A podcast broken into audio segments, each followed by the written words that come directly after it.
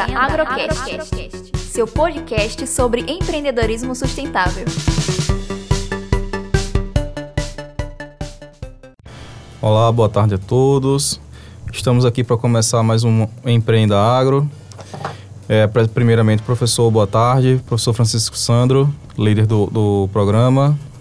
E conosco aqui a nossa presença, o Wilson Amaral, consultor do Sebrae. Se apresente, por favor, Wilson. Boa tarde a todos. É, bom, eu sou o Wilson Amaral, eu sou consultor do Sebrae. Na verdade, assim, pelo Sebrae, eu ministro um seminário chamado Empretec, que é um seminário especializado em desenvolvimento de comportamento empreendedor, né? E com isso eu me especializei em desenvolvimento de comportamentos empreendedores, né? Então hoje toda a minha área de, de consultoria que eu faço é nesse sentido, né? Na questão do desenvolvimento de comportamento. É, Wilson, explica pra gente as principais características é, do comportamento empreendedor. Certo. Bom, é, primeiro eu vou voltar um pouquinho para explicar a questão da origem dessas características empreendedoras, né? Essas características empreendedoras é, surgiu de um estudo que a Organização das Nações Unidas fez, né? No sentido de descobrir o porquê que algumas empresas davam certo e outras empresas não davam certo, sendo que elas fez, foi feita uma pesquisa de empresas no mesmo segmento, numa mesma região econômica, né? E se definiu que seriam a característica do empreendedor é que determina o sucesso do negócio. Mas como definir e como é, descobrir quais são essas características? Foi então aí que a ONU fez parcerias com empresários de sucesso no mundo todo, independente de sexo, de, independente de religião, independente de ramo de atividade, e passou um período estudando esses empreendedores. Né? Após o término do, do, do estudo, eles é, analisaram todas as informações que colheram desses empreendedores e detectaram que, independente de onde eles estavam atuando, independente do ramo de atividade que estavam atuando, eles possuíam 10 características muito parecidas. Né? É, após um trabalho de filtro, chegou-se a essas 10 características. Né? Nós temos aí é, estabelecimento de metas, planejamento, comprometimento, persistência, é, exigência de qualidade, eficiência, enfim, é, são características que hoje reconhecidas mundialmente como sendo as características do empreendedor de sucesso. Bacana. É, em sua opinião, Wilson, quais as vantagens em desenvolver esse comportamento ainda durante a nossa graduação? É, característica, é, na verdade, assim, comportamento falando como comportamento como um todo, ele se desenvolve com a prática, né? É, inclusive, é feito estudos que o adulto, principalmente na parte da graduação ou, ou empresários, para desenvolver comportamento empreendedor, é, princípio, é preciso trabalhar com a prática do comportamento empreendedor. Né? Isso a gente chama de princípio da andragogia, né? que é bem diferente do ensino de criança, que é o princípio da pedagogia, que é o ensino através de modelo. Então, quanto mais contato você tiver com o comportamento empreendedor, com a prática empreendedora, é, a prática leva à perfeição. A prática leva a você desenvolver isso que a gente fala que acaba alterando a sua base condicionada. O que, que é base condicionada? São ações que você pratica muitas vezes sem perceber, né? que já está condicionado a isso. E a prática do comportamento leva à alteração da base condicionada. E aí acaba saindo o comportamento empreendedor em qualquer ação. É, quanto mais cedo você tiver o contato com o desenvolvimento do comportamento empreendedor, melhor, né? É melhor porque isso vai levar você ao sucesso. Programas como o Empreenda Agro, que está provocando nesses estudantes de graduação ainda a, ou apresentando metodologias, ou provocando, não sei se um comportamento ainda, porque ele necessitaria de prática ainda. Você acha de muito grande importância para que da, daqui a pouco formado já no mercado de trabalho eles se mostrem é, empreendedores em potencial? Não tenha dúvida, Sandro. Assim, eu sou um grande defensor do desenvolvimento da implantação do empreendedorismo na academia. Ah, há algum tempo atrás, a academia era vista como a ponte para que se pudesse entrar na iniciativa privada ou no concurso público. E se perdia o foco que dentro da academia poderia sair grandes talentos para o mundo empreendedor, né? Despertar o comportamento ou então a vontade de empreender em alunos de agro, de, da, da área de agro, né, que é, que é esse caso, ciências agrárias, ciências agrárias. É, é, despertar isso no aluno é, é uma coisa assim, é, é louvável, porque é, um, é uma oportunidade a mais que se abre na vida desses alunos, né? E quando a gente fala de empreendedorismo, é, muitas pessoas têm o empreendedorismo como para que eu seja empreendedor eu preciso ser dono de um negócio, né? Empreendedorismo não tem nada a ver com isso. É, o comportamento, eu posso ser um funcionário empreendedor, eu posso ser o dono de uma empresa empreendedora, eu posso ser um funcionário público empreendedor, porque eu tenho que ser empreendedor da minha própria vida também. Né? Eu preciso ter metas pessoais na minha vida, eu preciso fazer planejamento. Isso são comportamentos empreendedores. É, despertar isso, a importância do comportamento empreendedor e de desenvolvimento do comportamento empreendedor, ainda na academia, não tenha dúvida que serão profissionais muito mais preparados para enfrentar o mercado, né? No sentido de aproveitar oportunidades, no sentido de conseguir enxergar oportunidades aonde os outros não enxergam. É, os empreendedores de sucesso, nessa pesquisa que foi feita pela ONU, eles possuem uma visão diferente do mundo é, que é dito que as pessoas comuns numa situação enxergam problemas, círculos viciosos. Os empreendedores enxergam nessas mesmas, nessas mesmas situações oportunidade de um negócio. Porque eles têm com eles muito forte. Aonde existe um problema, existe uma oportunidade. Pois é, mas isso tem método, né? Não é assim, é um belo dia, ah, eu quero ser empreendedor e eu tenho garantido para mim, muito provavelmente, sucesso lá com o meu negócio. Isso tem uma metodologia que, que cria maior potencialidade de sucesso. É, isso. é, na verdade, assim, não é uma técnica, né? Não é uma técnica, é uma prática, né? Porque é comportamental. Então, quanto mais eu pratico, quanto mais eu exercito, mais apto eu estarei a enxergar oportunidades de mercado, por Mas exemplo. Eu tenho ferramentas para isso também. É, na verdade, assim, é, como isso é uma questão. Sim, tem ferramentas, mas são ferramentas muito mais ligadas à psicologia né? Porque é desenvolvimento de comportamento, né? É, e mas para que eu possa desenvolver esse comportamento, não tenha dúvida que a prática é a melhor saída. Por isso que quanto mais cedo eu começar a praticar e quanto mais cedo eu despertar essa visão, esse comportamento empreendedor, melhor será, né? Por isso que é importante na academia. Por isso que é importante que isso aconteça na academia, né? É, Wilson, como falado no início, sobre a persistência como uma das características do comportamento empreendedor, é, quanto necessária para um bom empreendedor ser persistente? Certo. É, é uma pergunta muito interessante, porque a, a vida empreendedora ela possui muitos obstáculos, né? Então, não tenha dúvida que a persistência, a gente fala assim, eu tenho até que eu passo para os meus alunos. É, tem duas características que são uma que complementa a outra. A meta, que é o motor do empreendedor, e a persistência, que é o combustível. Né? Não adianta eu ter um motor se eu não tiver combustível e não adianta eu ter combustível se eu não tiver motor. Pelo contrário, se eu só tiver a persistência, que é esse combustível, esse combustível, se tiver uma faísca, pode explodir e virar uma bomba. Né? O que, que é essa bomba? O que, que é essa persistência sem meta? O excesso de persistência? É você trabalhar, trabalhar, trabalhar, mas eu trabalho, eu trabalho todos os dias, eu acordo cedo, eu vou à luta. Tá, mas será o que você tem a certeza do que você quer para sua vida? Você tem metas bem estabelecidas ou você virou um, um, um bombeiro onde você está apagando fogo todo dia, né? A gente fala assim, até empreendedores que me procuram falam assim, pô, mas Will, se eu mato um leão por dia, eu falei, pois é, você tem um grande problema na sua vida, porque nós empreendedores principalmente a gente falando assim, quando como eu ministro esse curso para empresários, nós donos de empresas nós não podemos matar um leão por dia, porque nós temos que ser a pessoa que desenha a estratégia para que as pessoas briguem com o leão, né?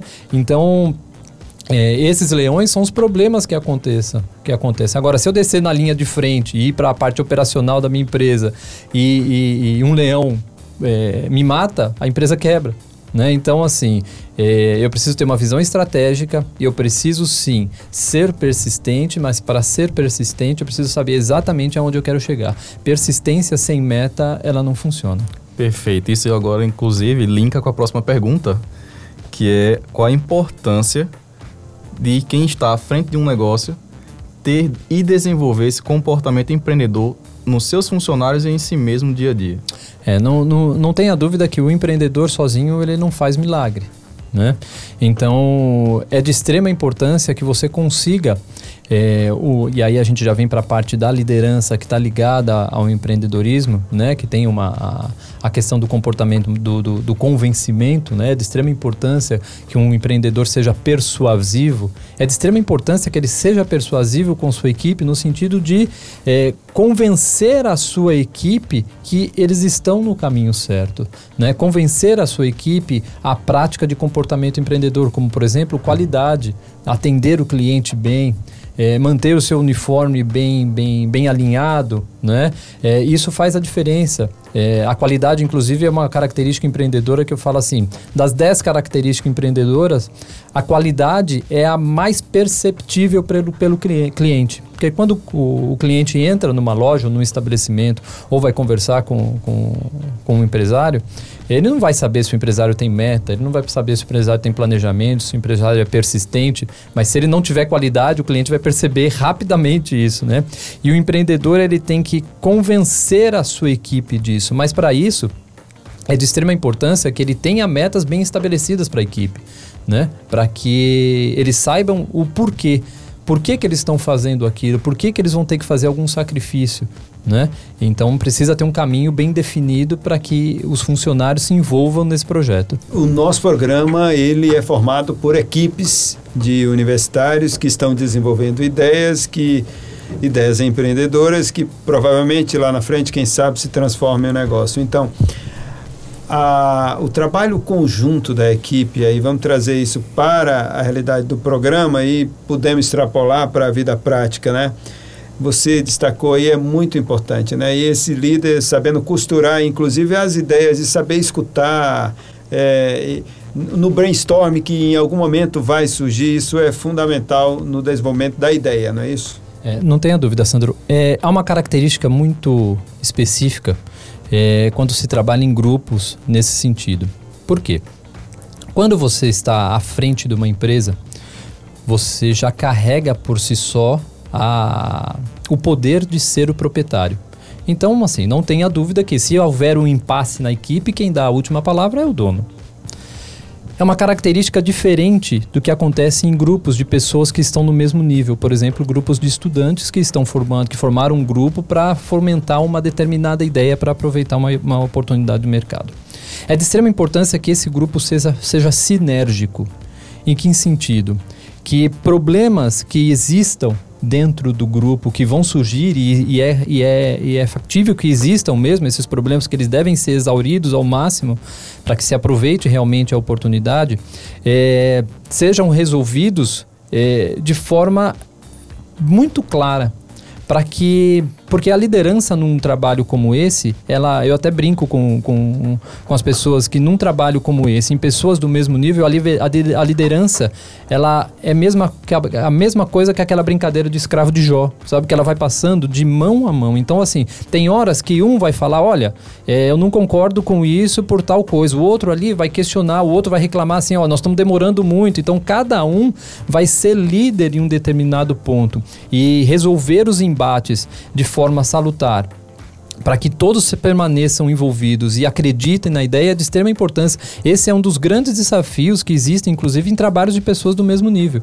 Porque se um não concorda, se, vamos dizer assim, se existe lá no, no grupo um que seja mais teimoso é, e fala, não, é a minha opinião que tem que prevalecer, ele prejudica toda a equipe porque eles estão trabalhando em mesmo nível. Então, isso é, é, é, é uma característica muito importante que esses alunos devem ter no sentido de saber resolver os problemas que vão surgir durante o decorrer do trabalho. Então, o líder, no final das contas, é também alguém que vai trabalhar conflitos, né?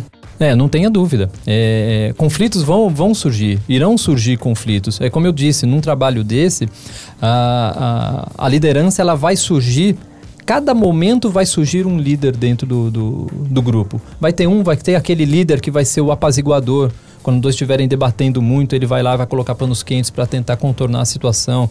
Vai ter um outro que vai ter uma ideia e vai assim, vai explorar essa ideia ao máximo, é, é, pedindo auxílio das outras pessoas, mas é ele que está liderando naquele momento. Vai ter um outro, porque pode ter atividades que tem prazo, que vai estar tá cobrando o grupo com relação ao prazo. Então, a, em cada momento, cada um vai ser o, o líder dessa situação. Né? Então, isso é extremamente salutar. Isso é extremamente importante para que, os que todos realmente se sintam donos da ideia. Né? Bacana. Wilson, uma dúvida com relação que surgiu. Pessoas que não têm esse comportamento empreendedor na sua, no seu dia a dia, que possam estar adquirindo com a prática, é, geralmente pessoas procuram técnicas de neuroprogramação. É, como que essas técnicas podem influenciar na, no sucesso de uma equipe como do mesmo nível, como a equipe do, do grupo, do Empreenda? Certo. Então vamos, vamos pegar a questão do, do, do empreendedor que dizem que é empreendedor nato, né?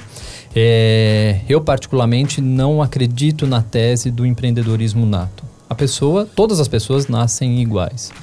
Ocorre que, é, dependendo do meio ao qual ela se desenvolve, ela consegue adquirir características empreendedoras de forma mais rápida. Nós temos é, situações aqui no estado mesmo, no estado de Sergipe, por exemplo, que o pai é comerciante, né? O pai é comerciante, o pai tem uma loja e é comerciante, e o filho, desde os cinco aninhos, já está lá dentro da empresa, vendo o pai negociar. Ele, com sete anos, já está no caixa lá, passando o troco, ele está tendo convívio com aquilo. Então, ele desenvolve a característica é, é, mais rápido do que outras pessoas, porque é o meio onde ele vive. Por isso é que comportamento está ligado àquela questão da base condicionada. Ele muda a base condicionada, ele acaba fazendo aquilo como uma coisa extremamente natural para ele né? É, mas, Wilson, nunca tive. O meu caso é um caso desse. É, quando eu abri a minha primeira empresa, eu não tinha histórico nenhum na minha família de pessoas que, que tinham empresas. Né? Meu pai é militar, é, minha mãe sempre trabalhou na, na, na, iniciativa privada, meus irmãos também seguiram a carreira militar e eu decidi por não seguir por esse lado. Né? Decidi entrar para a vida empresarial. E então eu não tinha nenhuma, nenhum exemplo dentro de casa que eu pudesse me espelhar. Eu fui sim, fui estudar e fui conviver com pessoas que são empresários para que eu pudesse absorver a questão do desenvolvimento da característica empreendedora.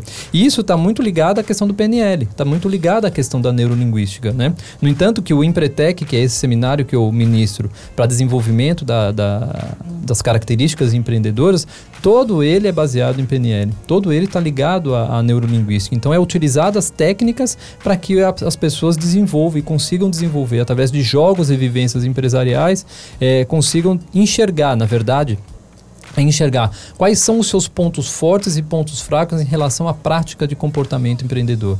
Porque os empreendedores de sucesso, eles não sabem tudo, mas eles são muito conscientes de quais são os seus pontos fracos. Então, eles trabalham no sentido de desenvolver os, os pontos fracos e não se omitir nesse sentido.